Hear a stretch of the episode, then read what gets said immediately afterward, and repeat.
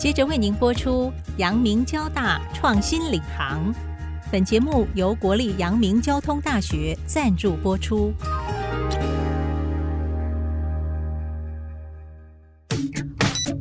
欢迎登入 IC 部落格，让主持人谢美芳带您链接产业趋势，预见科学、科技、医疗与人类未来。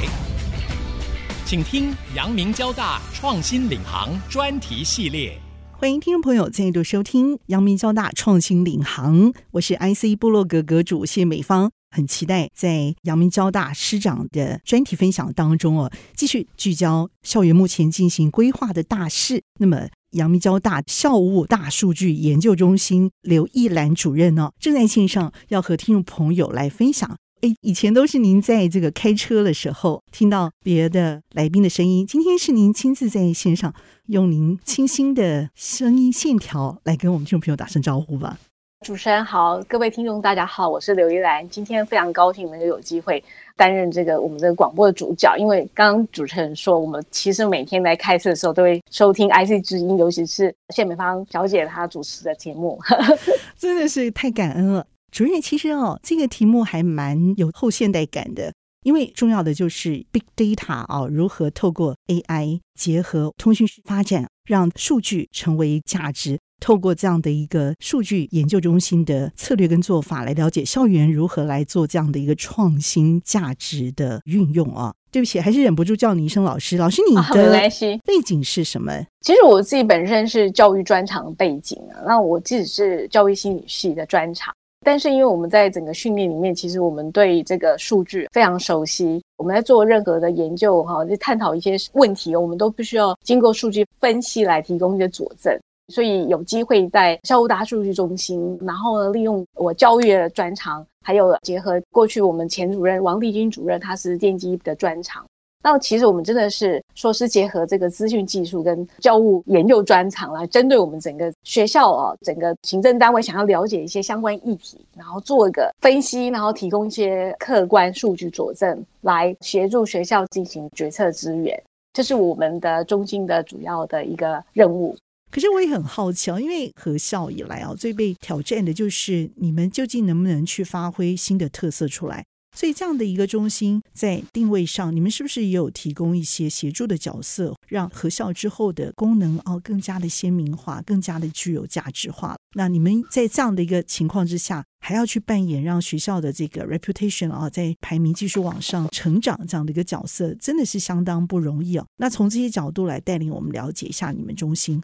那我先说明一下哈，就是我们校务大数据中心除了传统的对为学校做一些决策资源、一些后盾之外，那我们其实有其他新的任务。像比如说我们合校之后，对全球的高等教育环境来说，它就是一个全新的机构，所以这个国际声誉跟品牌，它需要重新建立。声誉跟品牌，它形塑主要是根据一个学校的核心价值跟目标。这些核心价值跟目标是要被全校师生还有重要关系人，像校友，他都要认同，甚至一起去创造。那要怎么去建立这个声誉跟品牌？整个过程其实很不太容易的，因为你必须要维持跟延续它原本它传统跟文化，那你还要在广纳这个包容各界跟全校各单位的声音。那怎么样去互相了解，然后互相产生共鸣，然后甚至产生对学校认同？就是我们也扮演了非常多的一个重要的角色。讲一个比较特别一个，就是我们就是利用那个数位科技发展来提升一个跨校区的融合，来强化这个校内外的一个互动跟交流。那比如说，因为我们拥有全校的数据，所以我们是利用一个校务资料，然后去推广一些智慧校园跟创新服务。那我们呃中心发展了两款 apps 哈，就是 Line 里面的 apps 哈。那这个 apps 呢，有一款叫做呃校园小帮手，主要是提供学生他方便能快速获取这个食衣住行娱乐的校园资讯，比如说餐厅跟健身房开放的时间，还有公车的讯息。那我们也提供这个学生更深刻的校园体验，因为学生就可以去知道学校最新的一个演讲跟艺文活动，也提供其他的一个生活讯息，让学生只要一机在手，他随时可以。了解校园的一个最新的一个情况，也就是说，让校园生活变得更加智慧而且便利。那其实还有一个也蛮有趣的一个 apps，叫做知心好友，知是智商的知哈。哦，那个讯息就是说，呃，要帮助学生可以更快获得关于智商中心的一个相关讯息。比如说，我们会介绍说，哎，智商中心的服务有哪些呢？然后呢，如果学生在有时候在课业压力啊，他如果遇到一些人际关系问题的话，那我我要如何马上知道说要怎么样可能可以解决的方法呢？哈，那我们可能有这些呃，比如说介绍一些心灵补给站这些短文，让学生可以多了解怎么处理是学业跟人际关系。然后同时呢，他也可以随时去检定说，哎，我现在心情到底很忧郁呢，还是我可能忧郁到某种程度，我觉得我可能需要帮助，有这种自我检测的一个机制。那同时呢，他也就是有些讯息，就是他可以知道说自己系所导师的联络资讯，也就让学生呢随时可以了解整个关于这个心灵健康的讯息，以及他需要的时候，他知道如何寻求协助。学校后台应该可以看得到这些新的 App 开发出来之后被运用的这个热潮吧？是，这个量大概多大呀？在去年推动的时候，我们大概就是以先以交大校区为主啦。我记得这个流量大概有六七百个人有，就是每一个 Apps 大概有这么多人。嗯。这个数字应该听起来算是不错，对不对？应该都是新生在用吧，我在猜。哎，应该是对，是对。他真的是一个知心好友哎，我听起来就是觉得是一个很棒的一个心灵跟生活的小帮手。我甚至觉得那是你们特殊的待遇哦。嗯，对。其实那个校友小帮手是我们前主任王立军教授，他引力学这样的一个，因为他本身是电机系专长哈。那这个 apps 其实是有赖他的帮助。那知心好友是因为我个人背景啊，那所以我觉得这一款，呃，尤其是现在很多职场中心，就是现在的健康管理中心，其实他们真的有需要服务的项目很多。那我觉得很多学生他可能真的在他这个学生时代。可能就是需要一些呃，也许他不方便自己出面到智商中心说啊，我希望我希望能够一些帮助，但是他也许可以借由这 apps 可以坐在家里或者是坐在任何地方，他需要的话，他可以得到一些心灵的一些健康的一些管理。我觉得这个知心好友是我建议发展这样的功能的。听得出来，这是贵校啊，在发展数位科技这个领域里头，结合专业跟心灵生活资商工具利器上很重要的一个小转型哦，我觉得这是很重要的一个特色啊。但大方向上，整个跟其他的这个学校比起来，你们怎么期待自己的中心？是不是还有一些其他的角色，希望在这个中心里头去实践出来？我们刚刚提到就是要凝聚这个共识哈，那创造我们的呃阳明交大的一个认同感。那中心呢，现在有一个负责推广学校声誉的一个重镇。我们刚刚有提到，就是说，因为你现在要凝聚共识，有新的认同感，然后我们才会创造新的价值。第一个部分就应该就是凝聚共识。我们因为现在有负有这传播与外展的任务，所以我们就是也在思考怎么样借由办活动的方式来增加凝聚力。那像我们中心在跟纽约总部的 TED 申请的一个 TEDx NYCU。是一个新媒体的一个平台，那我们希望呢，邀请这个两校区的学生来共同经营。那么他们预计在年底呢，要办理一场 TechX NYCU 的年会，预计要邀请十二个演讲者来进行演讲。演讲的议题呢，主要是由两校区的同学呢，他们会透过三次公开活动。去了解 TED 到底在讲什么？那我们学校能够发展出什么样的议题？那他们经过这种公开活动呢，共同去讨论决定，然后呢，也就希望增加这个合作讨论的方式，然后呢，促进这个两校区的交流，增加对学校认同感，来创造学校的一个核心价值。所以换句话说，你们走出国际了，因为这个 tech x。它是在国内或者是境外都相当重要的一个数位平台，所以更加的看到国际化一个交流的声量在这里头发生。是是，嗯，那刚开始吗？目前有一些成绩了吗？在申请这个 license，应该目前四月的时候，我们获取这个执照，已经找到呃负责规划带领的一个召集人，他也是阳明校区的学生。那我们已经预计办理三场的公开活动，讨论这议题，所以现在是在进行式中。我们也期待学生在这样的一个平台上呢，可以去展现自己，找寻到自己的一个平台，也继续有其他的成长。我们如何去从这样的一个特色化培养过程当中，去找到这个永续发展相关的议题啊？我们先休息片刻，稍后回到阳明交大创新领航。欢迎听众朋友再度回到阳明交大创新领航 IC 部落格阁主谢美芳呢，今天非常的开心，在线上和听众朋友透过我们的阳明交大有一支特别的团队，叫做校务大数据研究中心哦。线上透过刘一兰主任哦，这个声音线条相当清楚的分析，带我们去了解中心呢在校园当中所要扮演的特殊角色究竟是什么。而是继续带我们分享了解一下啊，这支中心其实它有一些特殊的角色，对不对？我们这七年来，其实我们做了很多新创跨领域的评量哈。那还有就是说，其实我们除了这个跨领域学生评量之后，我们最近中心也开始意识到这个 SDG 呃永续发展的重要性哈。那我想也解释一下这个 SD 永续发展的一个情况。过去，联合国在二零一五年，其实它发布了一个二零三零年永续发展议程，盘点了全球在环境、社会、经济上面临的挑战。那他提出说，以消弭贫穷、减少不平等，还有对抗气候变迁为中心，提出了十七项永续发展目标。那事实上，我们为了与这个国际接轨，我们也把联合国永续发展宗旨纳入这个教研跟校务运作的一个层面。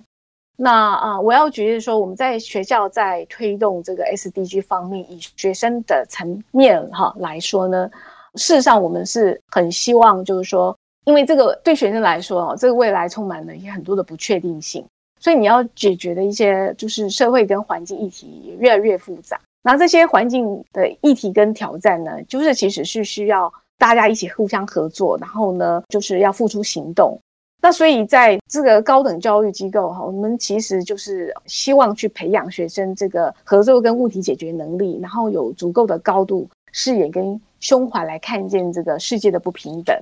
然后呢，成为这个呃促进地球永续公民。像这个呃联合国教育科学跟文化组织里面，它也强调这个永续素养，所以呢，也期许了我们全球以教育推动的方式来培养学生。他能够站在他所属的地域，然后与全球的视野，然后再考虑到他对这个整个社会文化、经济环境影响，对自己的行为进行反思。所以呢，有鉴于此，其实我们中心就开始推动一系列的一个教育活动。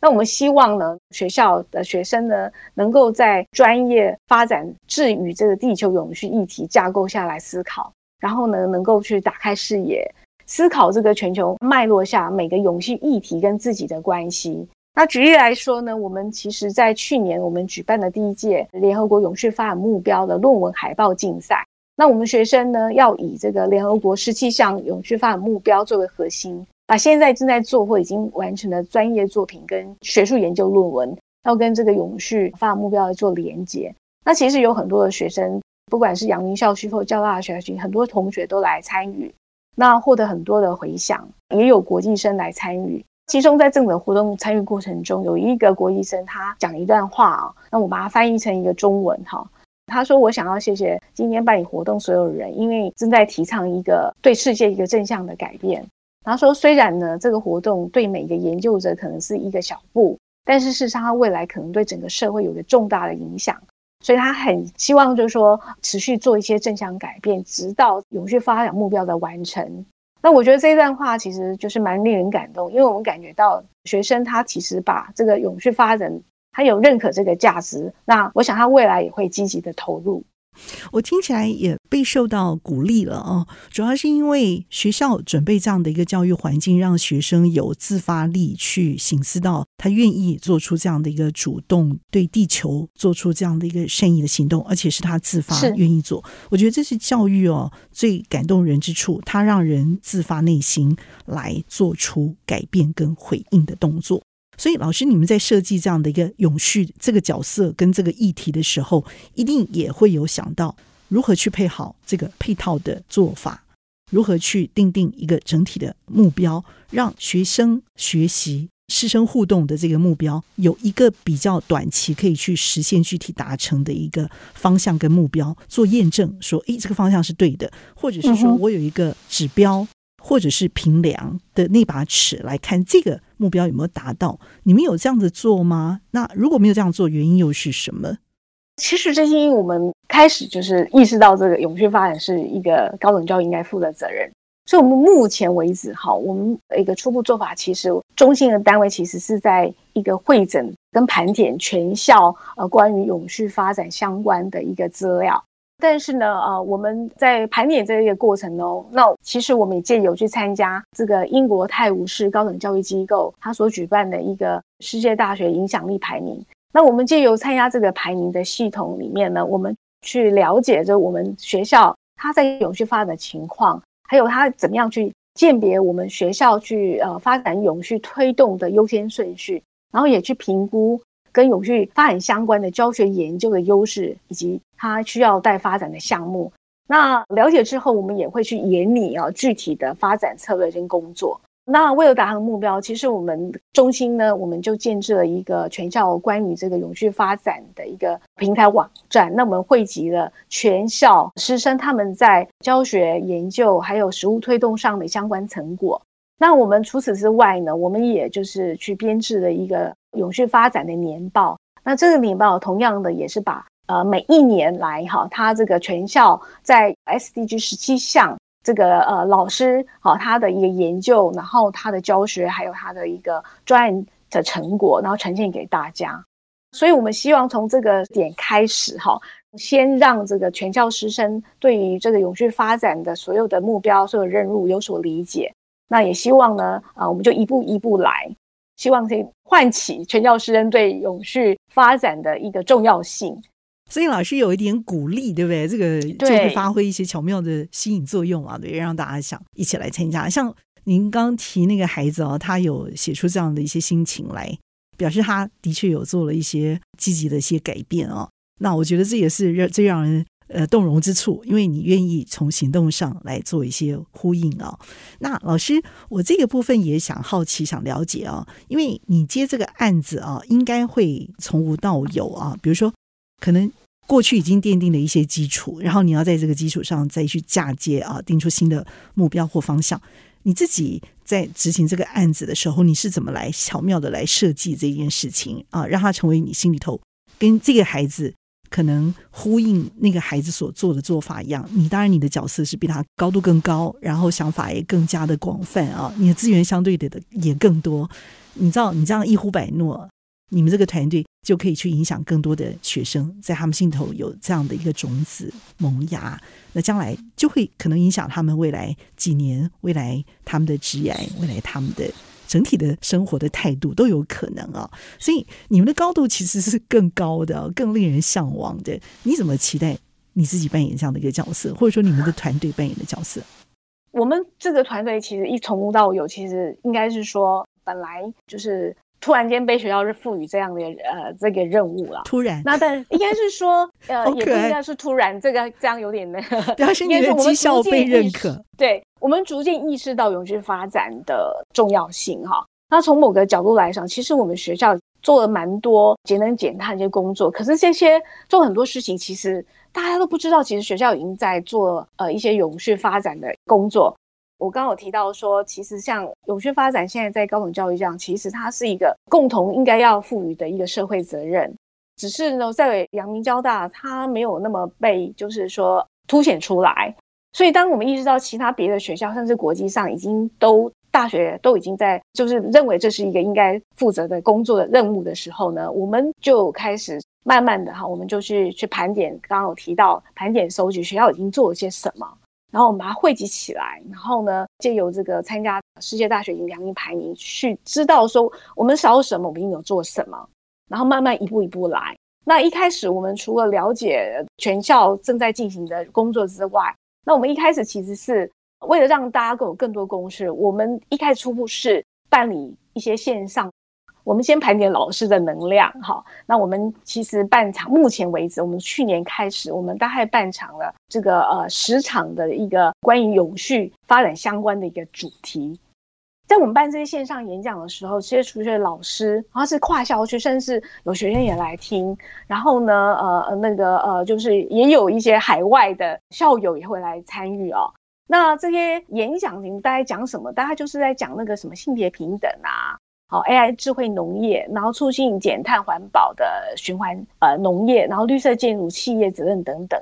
那刚开始就是我们当然目标就是校内师生，还有就是可能有可能是社区团体。但我们发现，因为在这些身上威名啊的演讲，有很多学生非常关心，而且提出一些非常有趣的议题，所以我们认为说，其实先汇集了解学校老师的研究成果之后，提高共识之后，我们觉得有必要就是叫永续素养这部分，其实我们觉得也很重要。所以我们才也是一开始就开始从让学生，因为我也不知道学生他们自己目前跟老师一起做了什么样的成果，所以我们就借由海报论文展的方式，进一步能够希望能够就是邀请更多学生参与这个活动，然后提高这个共识。我觉得我们中医有个特色，就是因为我们又有全校的校务资讯了，嗯，所以我们好像一根隐形的线，其实我们串联了全校各处室。就是我们很高兴呢，就是能够利用这个校务数据的的一个优势呢，我们希望能够持续扮演支援全校的一个后盾。